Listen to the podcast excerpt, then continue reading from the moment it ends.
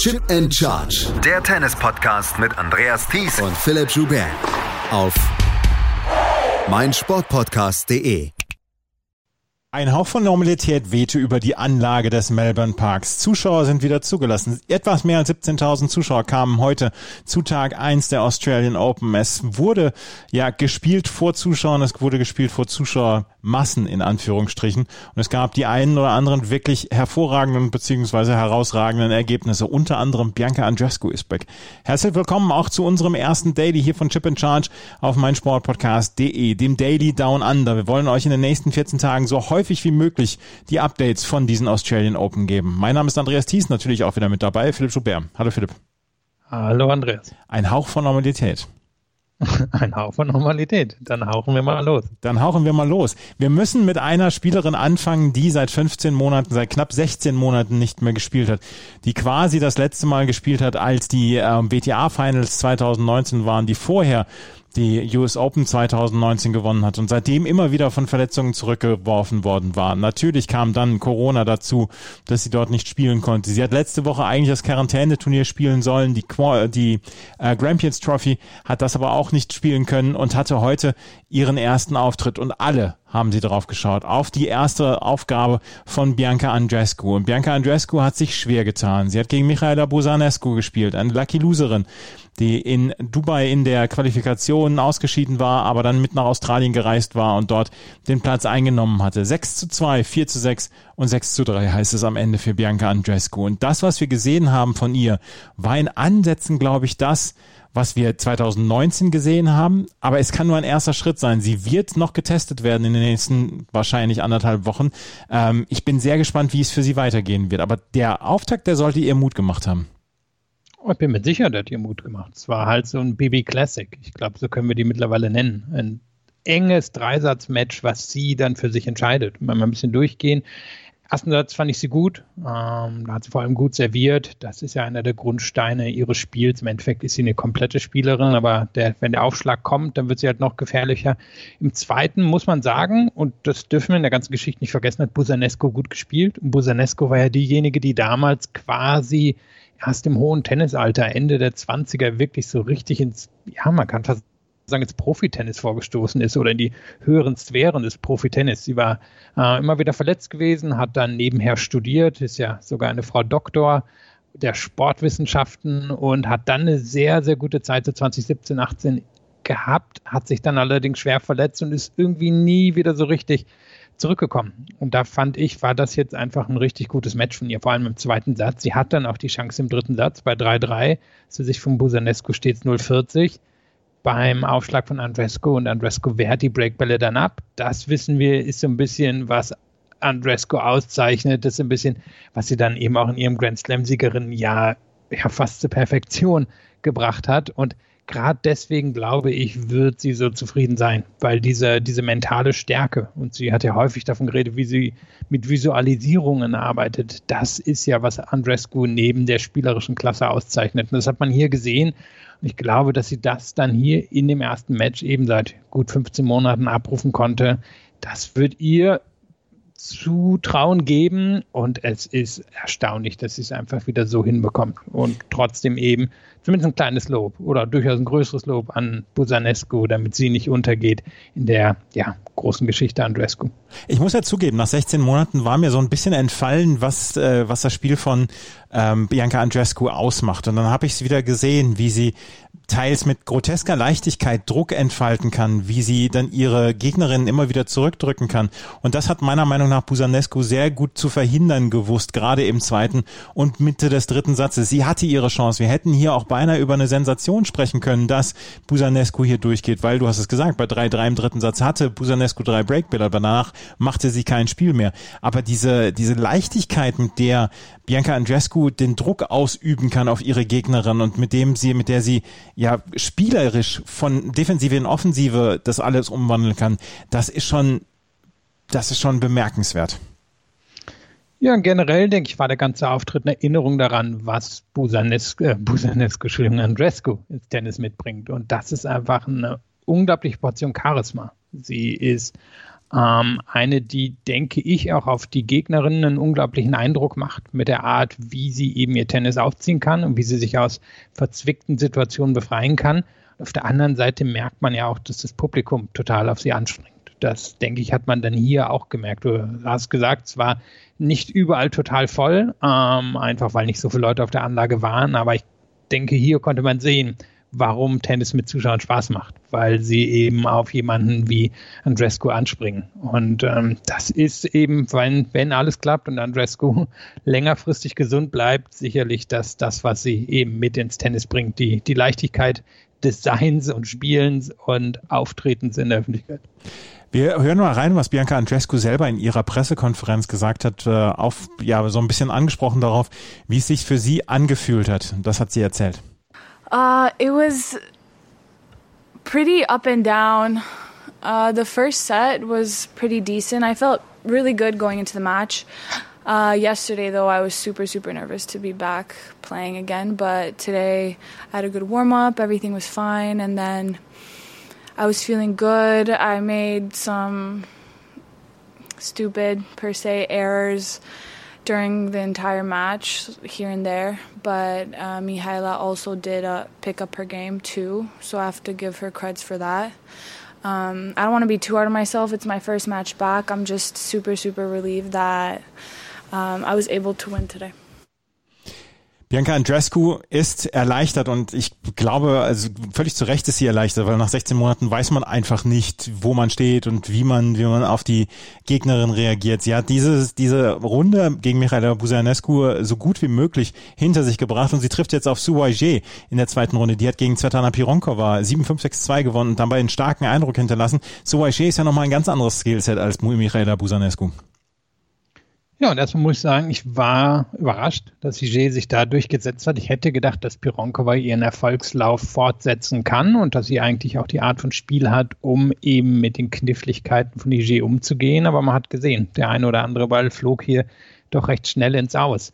Und Hige ist ja wahrscheinlich eben schon so ein bisschen die komplexeste Spielerin der Top 100 oder, oder in der Art, wie man auf sie reagieren muss. Ich traue es Andrescu zu, dass sie, ähm, dass sie da nicht überpaced, dass sie dann nicht zu sehr aufs Gas drückt, weil das passiert eben vielen gegen Hige, die, die einen immer und immer wieder neue Bälle mit neuen Spins und Slices spielen lässt. Aber es könnte auf jeden Fall eine sehr unterhaltsame Geschichte werden. Und Hige hat ja hier bei den Australian Open auch schon das ein oder andere Knallermatch über die Jahre gehabt. Ähm, Halep fällt mir hier ein, andere Matches, die sie wirklich, ähm, ja, zum äh, größten Unterhaltung des Publikums bestritten hat. Also das, das könnte ein ziemlicher Knaller hier werden in der zweiten Runde, auch wenn ich denken würde, dass Andrescu sich da durchsetzt. Gegen Angelique Kerber hatte sie auch mal ein ziemliches Knallermatch, Sauvagier. Aber sie hatten sehr, sehr gut gespielt heute gegen Svetlana Pironkova und sie ist die nächste Gegnerin von Bianca Andrescu. Venus Williams hat die Zeit so ein bisschen zurückgedreht, hat gegen Kirsten Flipkins mit 7 zu 5 und 6 zu 2 gewonnen und ist jetzt, äh, hat in den 90ern gewonnen, in den Nullerjahren, in den 10er Jahren und jetzt auch in den 20er Jahren hat sie ein Match bei den Australian Open gewonnen. 1997 hat sie das erste Mal bei den äh, US Open aufgeschlagen und jetzt hat sie die zweite Runde erreicht und trifft in einem Veteraninnen-Duell auf Sarah Irani. Über Sarah Irani hatten wir schon gesprochen, die hat Gips und auch heute sahen äh, teilweise Ballwürfe wieder grotesk aus, dass sie drei, vier Mal brauchte, um einen Ball hochwerfen zu können. Die hat sich gegen Qiang Wang, die an 30 Gesetzte durchgesetzt mit 2 zu 6, 6 zu 4, 6 zu 4. Sarah Irani gegen Venus Williams, das hätte auch ein, ein Achtelfinale 2008 sein können. Ja, und das Erstaunliche ist ja, dass Irani, wenn ich es richtig gesehen habe, hier schon wieder einen größeren Rückstand im dritten Satz ja. aufgeholt hat. Ein 1 zu 4 aus ihrer Sicht. Mhm. Wang war ja diejenige, die letztes Jahr hier gegen Serena Williams gewonnen hat und damals so ein bisschen das innere, ja, was auch immer gefunden hat, denn sie steht eigentlich im Ruf, eine zu sein, die Nerven hat und die Matches abgibt, wie sie es heute gemacht hat. Letztes Jahr dann eben wirklich dieses sehr erstaunliche Resultat gegen Serena und Irani, ja, die die kommt immer und immer wieder. Also ich meine, du hast Jips angesprochen, sie hatte die Dopingsperre drin, sie hatte schon einen Absturz vorher drin von, von ihren absoluten Höchstzeiten, aber sie taucht immer und immer und immer wieder auf. Ich glaube nicht, dass sie eine große Chance hat gegen Venus Williams. Die wird sich den Aufschlag von Irani schon vornehmen. Aber es ist, wie gesagt, erstaunlich, dass Irani es schafft, jetzt schon wieder auf dem Weg nach oben zu sein. Und ich denke, sie hat eine ganz gute Chance, dieses Jahr wieder in den Top 80 oder so zu beenden. Und das wäre ja schon schon nach all dem, was in den letzten Jahren passiert ist, eben inklusive zum Beispiel dieser Dopingsperre, eine erstaunliche Geschichte.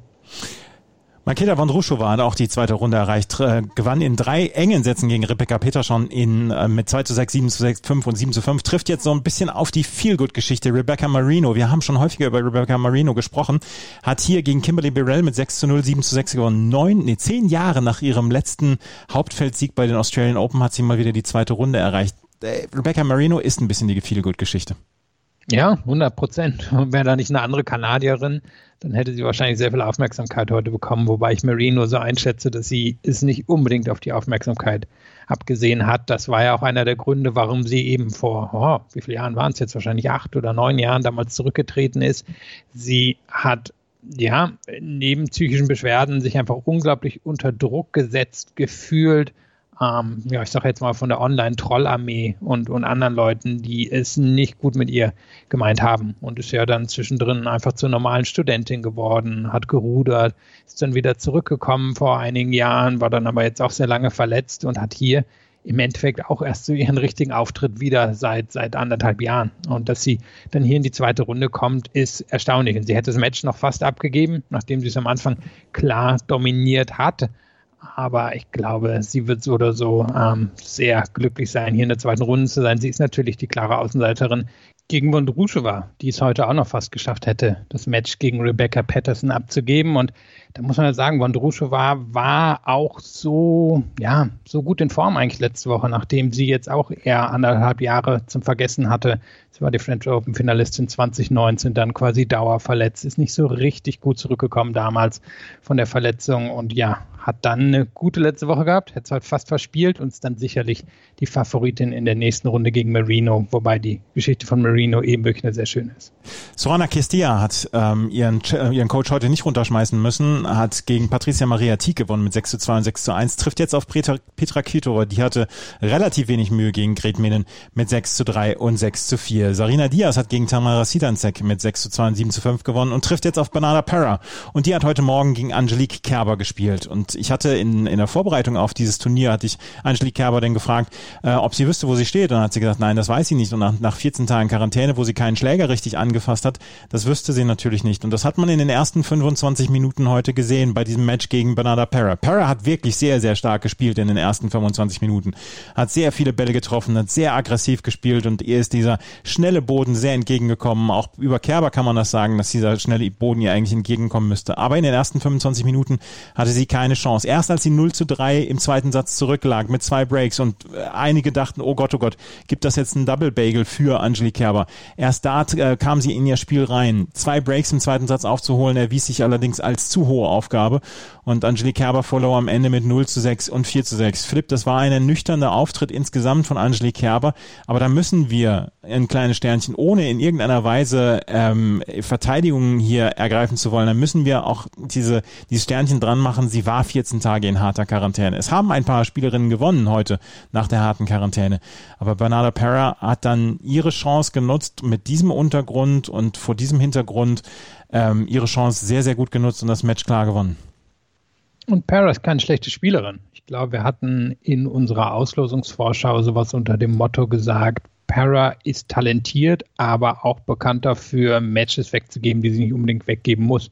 Wäre hier dann auch noch fast passiert. Kerber ist ja reingekommen im zweiten Satz und als Para bei 5-4 dann aufgeschlagen hat aufs Match, stand es 0-40 und Kerber hätte da natürlich reinkommen können, aber da, da, ja, hatte sie natürlich einerseits schon einen zu großen Rückstand, vielleicht auch mental angesammelt und B hatte ich heute nicht das Gefühl, dass sie eben aus dieser Passivzone richtig rauskommen konnte.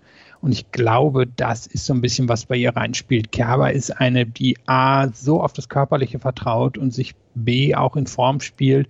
Und dadurch entsteht bei ihr das Selbstvertrauen. Die ist eben, glaube ich, auch von der Persönlichkeit keine, die irgendwie nach, nach einer großen Zeit zurückkommt und dann sagt, hey, hier ist Angelique und ich hau das jetzt raus, sondern sie ist eine, die, die sich das hart erarbeitet, die Selbstvertrauen. Und ich glaube, da hatte sie dann einfach jetzt nicht die Möglichkeit dazu. Und ich kann mir vorstellen, wäre sie eben jetzt zum Beispiel in einer anderen Quarantänesituation gewesen, hätte sie jetzt vielleicht die Chance gehabt, das Match hier nochmal zu drehen und wäre da vielleicht auch in der Lage gewesen, aktiver zu werden. Und wir wissen, das ist bei Kerber eben wirklich der, der eine Schalter, der, der umgelegt werden muss, wenn sie aktiv ist, dann kann sie fast jede Spielerin gewinnen und fast jedes Turnier gewinnen.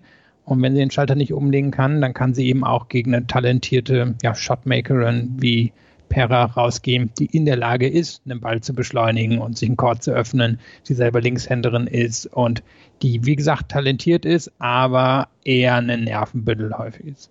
Bernarda Pera hat dieses Spiel mit 6 zu 0, 6 zu 4 gewonnen. Ich habe in der ähm, Nachtwache, die die kurze sechs Minuten Übersicht über das, was in der Nacht geschehen ist, habe ich schon die ähm, die Antwort von Angelique Kerber auf eine meiner Fragen dann mitgebracht, aber nicht jeder hat das gehört. Deswegen hören wir hier nochmal die Antwort von Angelique Kerber auf meine Frage ähm, heute in der Pressekonferenz ähm, nach ihrem Spiel gegen Bernarda Pera. Sie haben vor dem Turnier gesagt, Sie wüssten noch nicht so richtig, wo Sie stehen. Äh, sind Sie jetzt so ein bisschen schlauer und hat sich das in irgendeiner Weise jetzt auch darauf ausgewirkt, was Sie jetzt in den nächsten Wochen dann auch planen? Nächste Woche ist dann ja noch ein WTA-Turnier zum Beispiel dann auch in, in Melbourne.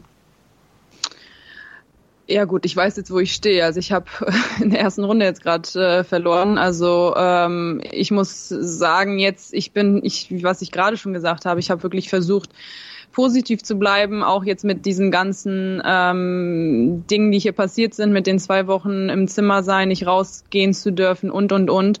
Ähm, habe die Tage und auch die Matches jetzt im Vorturnier versucht zu nutzen. Aber natürlich ist es dann anders, wenn man auch gegen eine Gegnerin spielt, die auch in der Quarantäne war oder in der harten Quarantäne und dann erste Runde spielt gegen eine, die wirklich jeden Tag trainieren konnte und äh, auch äh, Punkte, Trainingspunkte spielen konnte und und und. Ähm, also es soll keine Ausrede sein. Ich suche nie Ausreden irgendwie ähm, von außen, aber hier muss ich leider sagen, dass ich tatsächlich glaube, dass auch das der Grund war, warum ich heute beziehungsweise in der, in der ersten halben Stunde oder im ersten Satz immer immer zu spät am Ball war und äh, bis ich meinen Rhythmus gefunden habe, war es dann am Ende zu spät. Äh, wie meine Pläne weiter sind, das weiß ich jetzt tatsächlich noch überhaupt nicht. Ähm, und äh, das werde ich jetzt in den nächsten Tagen entscheiden, was ich, was ich weitermache. Angelique Kerber hat sich nicht zu Karriererücktritt oder so geäußert mit, was sie, was sie jetzt weitermacht in den nächsten Wochen, sondern wirklich da, dazu geäußert, ähm, was sie an Turnierplänen jetzt hat. Sie, es werden, gibt noch Turniere in, bei den Australian Open beziehungsweise in Australien und vielleicht spielt sie dann ja auch dort, um dann auch Match, Matchpraxis zu bekommen. Sie ist ausgeschieden, genauso wie Andrea Petkovic. Die hat in der letzten Nacht gegen Ons Jabeur ähm, verloren mit 3 zu 6, 6 zu 3 und 4 zu 6 in einem hochunterhaltsamen Match. Beide haben wirklich gutes Tennis gezeigt und Andrea Petkovic, die in den 14 Tagen der Quarantäne zusammen mit äh, Gabini Muguruza gespielt hat, bei der hat man gesehen, dass sie dieses Training bekommen hat und bei der hat man gesehen, dass sie ähm, durchaus hochwertiges Training bekommen hat, was sie hinterher auch in der Pressekonferenz gesagt hatte. Sie hatte ihre Chance, Andrea Petkovic, um dieses Match vielleicht sogar zu gewinnen, aber am Ende ist schon Ons ja so ein bisschen die sicherere gewesen. Und trotzdem stimmt es natürlich schon, dass eine ideale Situation war. Jabeur hat auch in einer harten Quarantäne gesessen, ist eine, die, ja, die auch dazu tendiert, so ein bisschen mit den Nerven zu wackeln, die einen unglaublichen Sprung gemacht hat in den letzten zwei bis drei Jahren, die einfach eine körperliche Fitness aufgebaut hat, die ihr erlaubt, endlich ihr ganzes Repertoire abzugreifen. Und das ist ja unglaublich groß. Und bei der ich trotzdem das Gefühl habe, das ist noch ein bisschen fragil. Und Petkovic ist ja eine, die gerade hier in Australien auch den einen oder anderen Sieg geschafft hat, wo sie, wo sie eine Spielerin vielleicht in so einer Situation zumindest an den Rande der Niederlage bekommen kann. Wir denken jetzt auch mal an ihren Sieg gegen Pette, gegen Kvitova hier vor zwei oder drei Jahren. Und das wäre, wäre wahrscheinlich eine ähnliche, ähnliche Geschichte gewesen, wenn das hier geklappt hätte. Und dann sieht man aber am Ende eben doch, was so erstaunlich ist an Jabeur, ist wirklich diese ganze, ja, diese ganze Vielfalt in ihrem Spiel, natürlich auch die ganzen Stopbälle, die sie setzen kann. Und wenn Petkovic da jetzt drauf guckt, dann glaube ich, kann sie wirklich zufrieden sein. Sie ist nicht weit entfernt gewesen von einer, von einer Top 30 Spielerin und Jabeur hat über die letzten ja, 15 Monate vielleicht sogar eher Top 20 Tennis gespielt und es sollte Petkovic eigentlich, eigentlich Auftrieb geben für die verbleibenden Monate ihrer Karriere. Und sie sollte doch in der Lage sein, noch den einen oder anderen Nadelstich zu setzen, auch, auch gegen Spielerinnen von einem Kaliber von Jabeur. Und die sollte wirklich nicht unterschätzt werden. Äh, Petkovic hat gesagt, dass sie vielleicht dieses Jahr dann ihr letztes Jahr hat. Sie wollte eigentlich letztes Jahr ihr letztes Jahr machen, aber da war dann die Quarantäne vorbei und jetzt wollte sie es ihrem Körper überlassen, wann sie denn jetzt ihre Karriere an den Nagel hängt. Aber wir hören sie auch nochmal aus der Pressekonferenz hier heute nach dem Spiel gegen Jabeur. Ja, also mich ärgert vor allem der Anfang, da war ich super langsam ähm, habe einfach nicht richtig den Ball geschlagen, habe ein bisschen passiv gespielt und dann ist sie zu gut, um ihr einfach die Bälle hinzuspielen und zu hoffen, dass sie die, das verschlägt. Und das hat mich echt viel gekostet.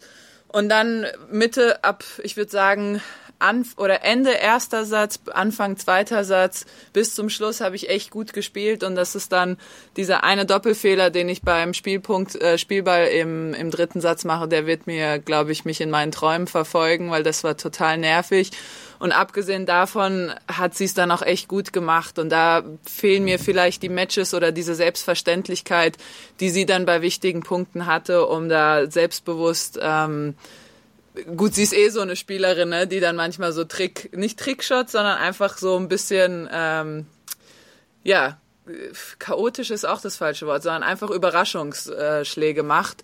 Und, äh, und das ist wirklich super ärgerlich und äh, es nervt mich gerade. Der Doppelfehler nervt mich und ähm, das Momentum Anfang vom dritten Satz war total auf meiner Seite und da hat sie einfach sehr, sehr gut serviert. Da war ich in jeder Rallye, in der ich war, die habe ich gewonnen und sie hat dann ähm, versucht halt die Rallyes kurz zu halten und hat sehr gut serviert und war da fand ich fast ein bisschen glücklich und dann ähm, ab Mitte bis Mitte zwei, dritten Satz bis Ende dritten Satzes spielt sie es wirklich sehr sehr gut und dann entscheiden nur ein zwei drei Punkte und das ist dann echt blöd. Ons Jabeur trifft jetzt auf Anna-Karolina Schmidlova. Die hat gegen Mario Hibi mit 7 zu 6 und 6 zu 4 gewonnen. Caroline Garcia gewann gegen Polona Herzog mit 7 zu 6 und 6 zu 3 und trifft jetzt in einer durchaus Popcorn zweiten Runde auf Naomi Osaka. Die hat heute ein Statement gesetzt. 6 zu 1, 6 zu 2 gegen Anastasia Pavlyuchenkova. Das war schon ein sehr starker Auftritt. Heute direkt um 1 Uhr von Naomi Osaka.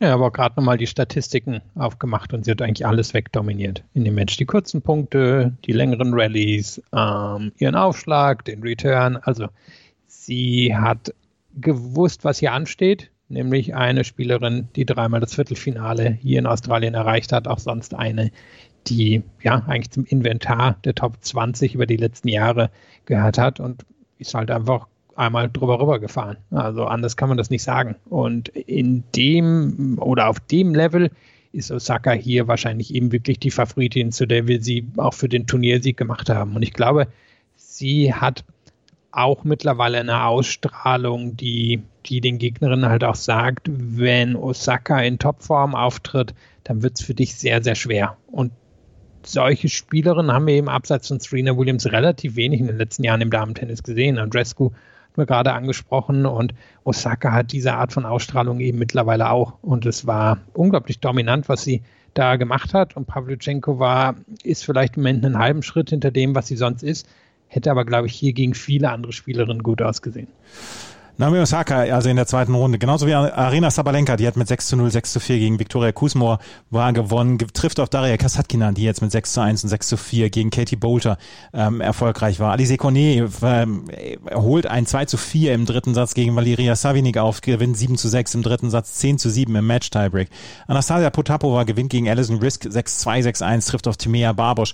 Und äh, wir können noch äh, zwei, drei Ergebnisse darüber sprechen. Elena Rybakina tut sich sehr schwer gegen Verena, Vera Zvonareva, gewinnt mit 6 zu 4 im dritten Satz. Ayla Tomljanovic gewinnt gegen Misaki Doi mit 6 zu 2, 6 zu 1, trifft auf äh, Simona Halep, die hat gegen Lissy Cabrera mit 6 zu 2 und 6 zu 2, 1 gewonnen. Und ähm, Iga Swiatek trifft auf Camilla Georgi in der zweiten Runde. Swiatek gewann gegen Arantxa Rus, klar in zwei Sätzen. Und äh, Georgi gewann gegen Jaroslava Schwedova mit 6 zu 3 und 6 zu 3. Über ein Spiel möchte ich noch gerade gerne sprechen. Serena Williams heute im Florence Griffith Joiner Dress hat sie ähm, gegen Laura Siegemund aufgeschlagen und das äh, der Dress, der wie gesagt inspiriert war von der Olympiasiegerin eben über die 100 Meter 1988, die vor einigen Jahren schon verstorben ist. Das war das auffälligste heute am Spiel von Serena Williams, die gegen Laura Siegemund keinerlei Probleme hatte. 6 zu 1, 6 zu 1. Serena Williams hatte den Gesprächsstoff wieder auf ihrer Seite.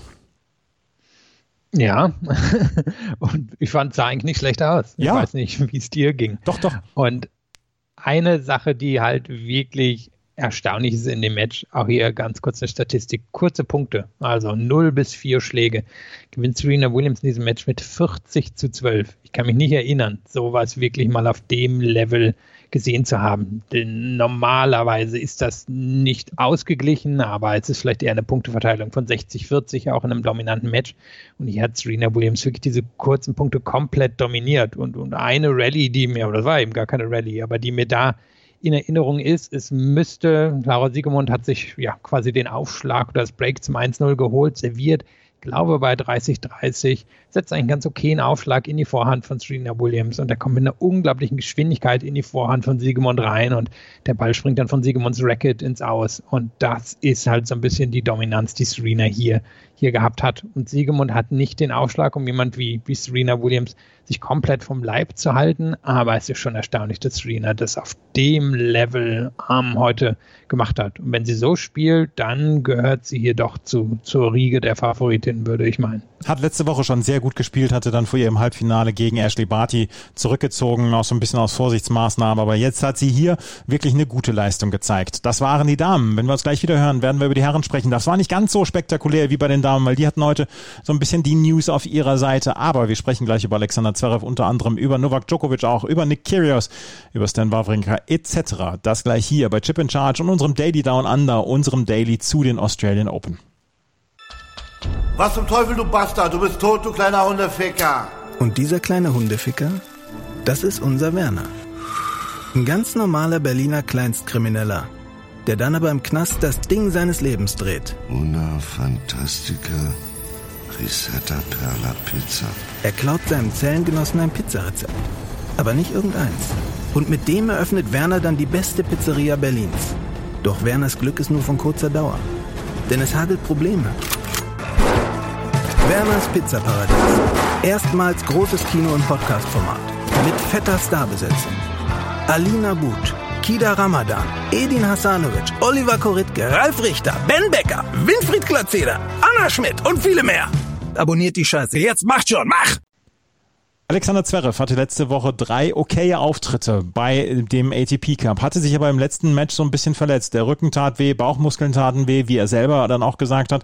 Und er hatte eine erste Runde vor sich gegen Marcus Giron, die es so ein bisschen in sich hatte. Giron kann ein sehr, sehr un unangenehmer Spieler sein. Und das hatte sich dann auch im ersten Satz gezeigt. Ähm, Giron konnte eine 2 zu 4, einen 2 zu 4 Rückstand aufholen und konnte den ersten Satz ähm, im Tiebreak gewinnen. Der zweite Satz ging dann im Tiebreak an Alexander Zverev, nachdem der schon wieder einen Break-Vorsprung hergegeben hatte. Dann musste der äh, dann musste der Schläger dran glauben, den hat er so ein bisschen pulverisiert. Und als er diesen zweiten Satz gewonnen hatte, da ging es dann in eine Richtung. Zverev gewann dann die Sätze 3 und 4 mit 6 zu 3 und 6 zu 2, hat aber hinterher gesagt, dass er so ein bisschen Probleme hatte mit Bauchmuskeln und mit dem unteren Rückenbereich. Und trotzdem wird er froh sein, diese Aufgabe hier so halbwegs anständig über die Bühne gebracht zu haben. Ja, und wenn wir den Bogen noch mal ein bisschen weiter aufziehen, dann sehen wir, er hat eine sehr gute Leistung beim ersten Aufschlag gebracht. Nicht super viele Aufschläge reinbekommen wie im letzten Jahr, aber wenn er sie drin hatte, dann, dann hat er wirklich gut, ähm, ja, eine gute Anzahl an Punkten gewonnen. Auch beim zweiten war es eigentlich solide. Also es erinnerte von den Voraussetzungen ein bisschen ans letzte Jahr. Man muss eben sagen, Giron ist kein Spieler, der jetzt wahrscheinlich einen Zverev normalerweise über fünf Sätze schlagen würde, aber der einfach ja, so der klassische amerikanische College-Spieler ist. Der war ja auch, ähm, war ein sehr erfolgreicher College-Spieler, hat sich nie jetzt in der oberen Ebene der ATP-Tour etabliert, aber spielt einfach super solide seit Jahren und so. So ist ja auch sein Spiel aufgebaut. Du bist jetzt nicht jemand, der, der eine Match einfach wegschenken wird, auch nicht gegen Alexander Zverev. Und dass Zverev sich da rausgewonnen hat. Das haben wir in den letzten Jahren ja zur Genüge schon gesehen, dass ihm sowas gelingt, auch in engen Matches. Wäre natürlich für ihn wirklich äh, um einige schwieriger geworden, hätte den zweiten Satz verloren. Aber ich denke, so kann er eigentlich ganz zufrieden sein. Und die Grundlage für jedweden Grand Slam-Erfolg von Alexander Zverev wird über den ersten Aufschlag kommen. Und wenn, wenn er da nochmal die Prozente ein bisschen höher bekommt, dann denke ich, sollte das für ihn in den ersten Runden passen. Wobei ich gespannt bin auf die zweite Runde gegen Maxim Cressy. Ähm, ja, obwohl Cressy wahrscheinlich mittlerweile ist er mittlerweile ein eingebürgerter Amerikaner. Das ist ein Surfen-Volley-Spieler. Ich bin gespannt, wie Zverev damit umgehen kann. Er hat ja durchaus zum Beispiel gegen seinen eigenen Bruder ein paar Probleme gehabt, wobei das wahrscheinlich nicht nur am Surfen-Volley-Spiel gelegen hat. Aber da, da bin ich gespannt, wie Zverev eben mit so einer Aufgabe umgehen wird und, und wie er sich dem stellt. Ich habe Zverev äh, zu ja so ein bisschen ja Kribbeln im Bauch dann auch gefragt, ob er nervös war vor dem zweiten Satz. Das hat er darauf geantwortet. Guten Morgen. Ähm, war da auch so ein bisschen Nervosität vielleicht damit bei, weil Sie gesagt haben, gerade ich war ein bisschen frustriert, vielleicht dann auch Nervosität nach dem ersten verlorenen Satz. Hm, das könnte hier vielleicht in die ganz schiefe Richtung gehen? Naja, nicht, nicht Nervosität, weil ich habe immer noch das Gefühl gehabt, dass wenn ich anfange gut zu spielen, dass ich äh, das Match irgendwie schon gewinnen werde. Ähm, klar möchte ich nicht 2 zu 0 Sätze nach hinten gehen. äh, weil äh, dann kann es echt schwierig werden. Ähm, aber wie schon gesagt, er hat eigentlich ein gutes Match gespielt. Er ist nicht jemand, der viele Fehler macht. Er ist nicht, äh, er läuft gut, er bringt die Bälle zurück. Er hat auch heute, fand ich, für, sein, für seine Größe relativ gut aufgeschlagen. Ähm, deswegen war es kein einfaches Match und ich bin froh, dass ich jetzt weiter bin. Der Aufschlag war durchaus gut, du hast es gesagt, er konnte nicht so immer zu, mit 100 Prozent Kraft aufschlagen wegen dieser Bauchmuskelgeschichte. Er sagte, er braucht vielleicht noch ein, zwei Tage, bis das Ganze ausgestanden ist. Ähm, die Vorhand, die war ein bisschen wackelig, aber er gewinnt mit 6 zu 7, 7 zu 6, 6 zu 3, 6 zu 2 und du hast es gesagt, er trifft auf Maxime Cressy, Maxim Cressy aus den USA, der gegen Taro Daniel gewonnen hat mit 7 zu 6, 7 zu 6, 6 zu 4. Cressy hat sich letztes Jahr zum Beispiel bei den Challengern auf Teppich hier in Deutschland so ein bisschen einen Namen gemacht. Der wird diese ultraschnellen Bedingungen, die wir in Australien Italien haben und alle Spieler und alle Spielerinnen sprechen über diese ultraschnellen Bedingungen, der wird die sicherlich sehr, sehr lieben und da wird sich Alexander Zverev anpassen müssen. Ähm, Dennis Novak ist ausgeschieden. 2 zu 6, 4 zu 6, 6 zu 7 gegen Adrian Manarino. Der ist aber links auch auf so einem Boden ein ganz fieses Matchup. Manarino trifft auf Miomir Kaczmanowicz, der hat gegen Kamil Majchak gewonnen mit 6 zu 2, 6 zu 4 und 6 zu 3. Stan Wawrinka ganz klar durchgekommen gegen Pedro Sosa 6-3, 6-2, 6-4. Francis Tiafoe gewinnt klar in drei Sätzen gegen Stefano Travaglia 7-6-6-2-6-2. Riley Opelka hat keine Probleme gegen Jens Son Lu gehabt in drei Sätzen, trifft auf Taylor Fritz, der in vier Sätzen, in vier knappen Sätzen gegen Albert Ramos Vignolas gewonnen hat. Novak Djokovic hatte heute auch seinen ersten Auftritt gegen Jeremy Chardy. 6-3, 6-1, 6-2, Business as usual. Ja, würde einen jetzt auch nicht überraschen, wenn in den nächsten Runden ähnliche Scorelines dort stehen werden. Tiafo sicherlich jemand, dem es liegt, längere Matches zu spielen und der, der sich wohlfühlt, wenn es physisch wird. Aber ich glaube nicht, dass er spielerisch eine große Chance gegen Djokovic haben wird. Und dann würde er der nächste Amerikaner warten, ob Helka oder Fritz. Die beiden, die wahrscheinlich in diesem Jahr eben um die amerikanische Nummer 1 spielen. Da bin ich überhaupt erstmal gespannt, wer da durchgeht. Aber egal wer es ist, wenn die beiden nicht einen Ausnahmetag beim, beim Surf hätten, dann würden sie wahrscheinlich auch ähnlich klar gegen Djokovic verlieren. Und Djokovic, ja, ich glaube, wir können es nicht anders sagen, der muss hier als klarer Favorit ins Turnier hineingehen. Und es wird entweder eine Ausnahmesituation wie in New York brauchen oder eine Ausnahmeleistung von einem anderen Spieler, um ihn hier in Melbourne diesem Jahr zu schlagen. Und das Interessanteste in der ersten Woche könnte ja auch so ein bisschen sein kleiner Beef sein mit Nick Kyrgios. Der hat sich dann nämlich heute auch wieder geäußert, hat gesagt, ja, äh, von jemandem, der nackt, äh, mit nacktem Oberkörper Party feiert während einer Pandemie, von dem muss ich mir nicht unbedingt was erzählen lassen. Kyrgios selber hat gegen Federico Ferreira Silva in drei Sätzen gewonnen, 6-4, 6-4, 6-4, trifft jetzt auf Hugo Umber. Der hat gegen Yasutaka Uchiyama in vier Sätzen gewonnen. Kyrgios gegen Umber auf das Match freue ich mich sehr, weil auch Umber ein unglaublich attraktives Tennis spielen kann. Ja, und einer derjenigen ist, der in diesem Jahr noch weiter nach oben kommen könnte. Wir hatten letztes Jahr länger über ihn gesprochen in der Jahresabschlussfolge, weil er einer der Aufsteiger des Jahres war und völlig zu Recht. Und ich glaube, es ist ihm wirklich zuzutrauen, in diesem Jahr in die Top 20, vielleicht sogar in die Top 15 einzuziehen. Also da, da wird Kyrgios sich strecken müssen. Ich glaube, dass Kyrgios es natürlich liegt gegen, gegen Gegner oder sagen wir so, er ist jemand, der sich dem Niveau des Gegners anpasst. Ich war, war schon fast erstaunt, wie locker er es heute gemacht hat, aber er, er wird eben noch, noch ein bisschen weiter nach oben reichen müssen, um an MBR ranzukommen und dann könnte in der dritten Runde ein gewisser Dominik Thiem warten. Also einfach wird es für Kyrgios nicht über die nächsten paar Tage.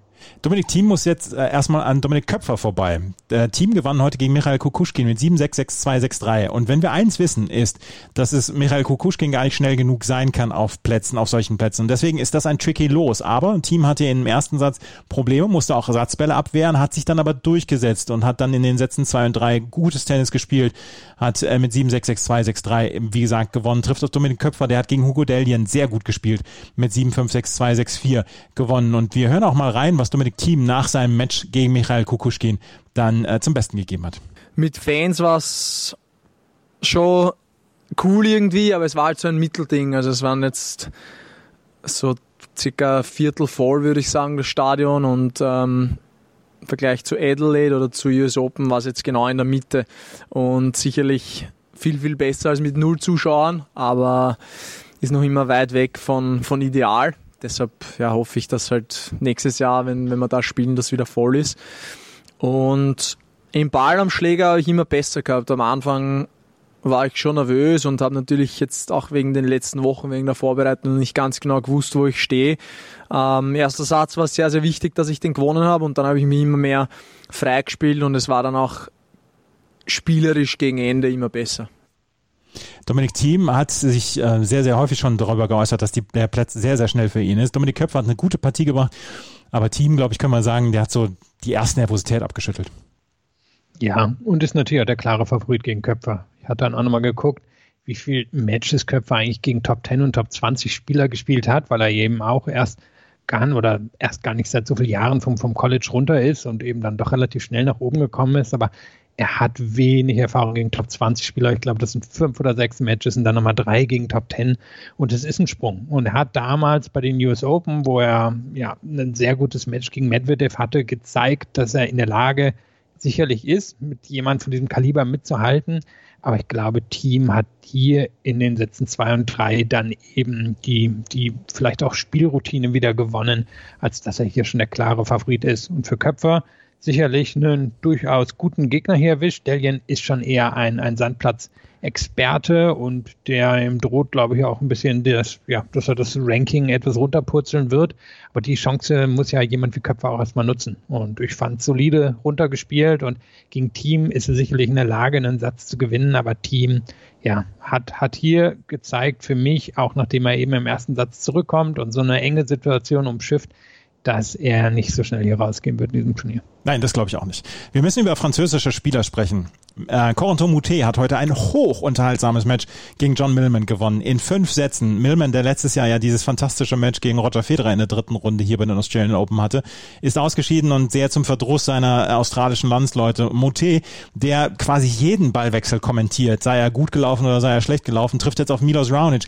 Der hatte heute Morgen, ähm, es anscheinend sehr eilig, die zweite Halbzeit des Super Bowls noch zu sehen. 6-3, 6-3, 6-2 gegen Federico Coria. Das war eine sehr starke Geschichte. Aber Corentin Moutet in fünf Sätzen weiter. Das können wir auf jeden Fall schon mal sagen. Wir haben allerdings noch weitere französische Spieler gehabt. Alexandre Müller, der hat in vier Sätzen gewonnen, Lucky, als Lucky Loser gerade noch reingekommen ähm, und hat gegen Juan Ignacio Londero gewonnen. Aber wir müssen über ähm, Benoit Paire und über Gael Monfils sprechen. Benoit Paire hat sein Match sehr klar verloren in vier Sätzen und auch Gael Monfils hat sein Match verloren gegen Emil Rousseau-Vori. Auch das war ein sehr ähm, unterhaltsames Match. Rousseau-Vori hat am Ende in fünf Sätzen gewonnen und ähm, Gael Monfils hat hinterher sich so ein bisschen verzweifelt gezeigt in der Pressekonferenz war den Tränen nahe und hat gesagt, ich bin im Moment in einem Albtraum drin und weiß nicht, wie ich rauskommen soll. Hat äh, seitdem die, die Tennistour wieder ihre, ihr Werk aufgenommen hat, seit August hat er kein einziges Match gewonnen.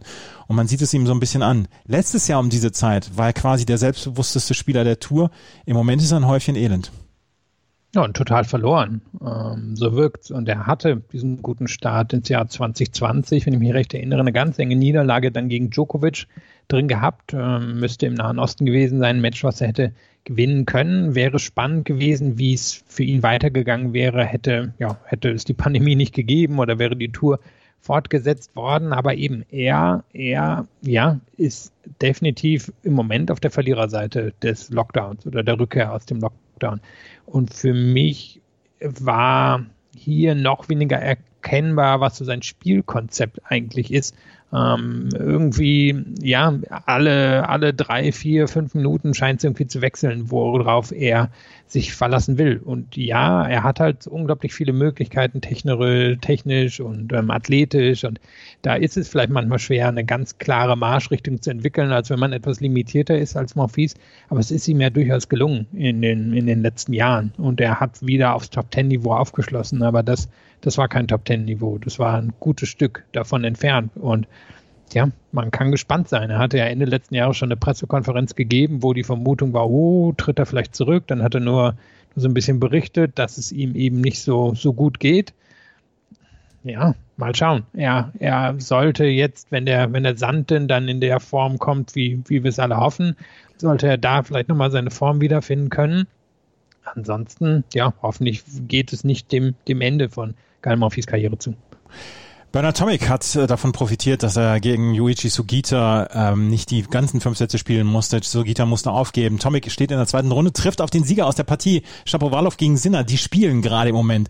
Und ich habe Yannick Sinner am Wochenende gesehen beim Vorbereitungsturnier und habe gedacht, Junge, Junge, du spielst ganz schön viel für ein Vorbereitungsturnier. Und äh, die beiden sind gerade im vierten Satz. Und wenn was wirklich Großes passieren sollte, werden wir morgen dann nochmal darüber sprechen. Aber Yannick Sinner hat äh, die Vorbereitung sehr ausgekostet. Und hier im vierten Satz sieht er auch aus, als ob er so ein bisschen konditionelle Probleme habe.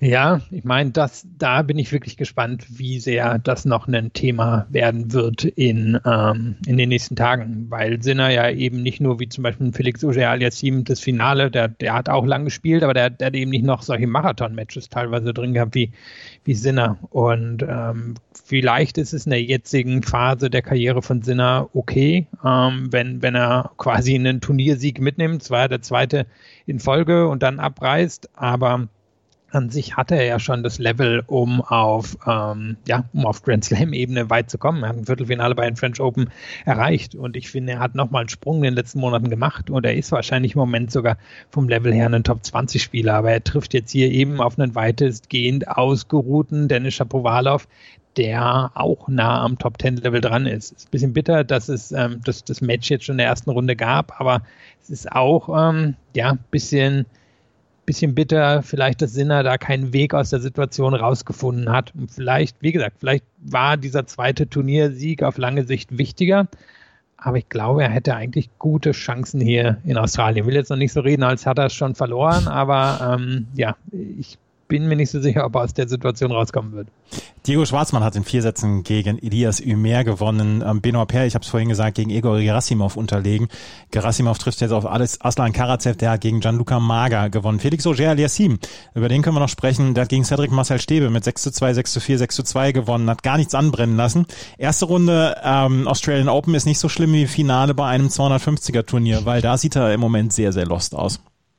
Ja, was war es? Sechste Finalniederlage, glaube ich. Siebte. 0 Siebte. zu 14 Sätze. Ja, das, das ist wirklich problematisch. Ähm, das sollte ihm nicht passieren. Und ja, hat ein paar gute Gegner dabei gehabt. Er ist jetzt zum Beispiel auf einen Alexander Zverev schon getroffen, aber hat diesmal gegen Dan Evans verloren. Jemand, der, der sehr gutes Tennis spielt, aber der ist sicherlich in Reichweite für Auger Aliassim. Und ähm, ich bin sehr gespannt, ob da jetzt irgendwelche Narben bleiben werden. Also es gibt sicherlich Spieler, die von sowas zurückgekommen sind. Ähm, Stan Wawrinka, glaube ich, war am Anfang seiner Karriere jetzt auch nicht der große Finalkünstler und wir müssen herausstreichen, sieben Finals in dem Alter erreicht zu haben, ist bemerkenswert, aber ganz offensichtlich steht er sich ja da im Weg. Und man sieht es, finde ich, auch in seinem Spiel. Er hat ja häufig schon ein Top-10-Level, aber er tendiert eben auch zu Doppelfehlern, er tendiert dazu, ähm, Phasen oder in Phasen in einem Spiel zu geraten, wo er das eigentlich im Griff hat und dann, dann entgleitet es ihm komplett. Also ich denke, das ist ein gewisses Abbild von dem, wie es noch in OGA der Team aussieht. Und vielleicht kommt da irgendwann der, der große Moment und dann kippt alles in die andere Richtung und dann ist er auf einmal ein Top-5-Spieler. Da hat er keine Frage das Level für. Oder aber er quält sich da, da länger mit. Ich bin mir auch nicht ganz sicher.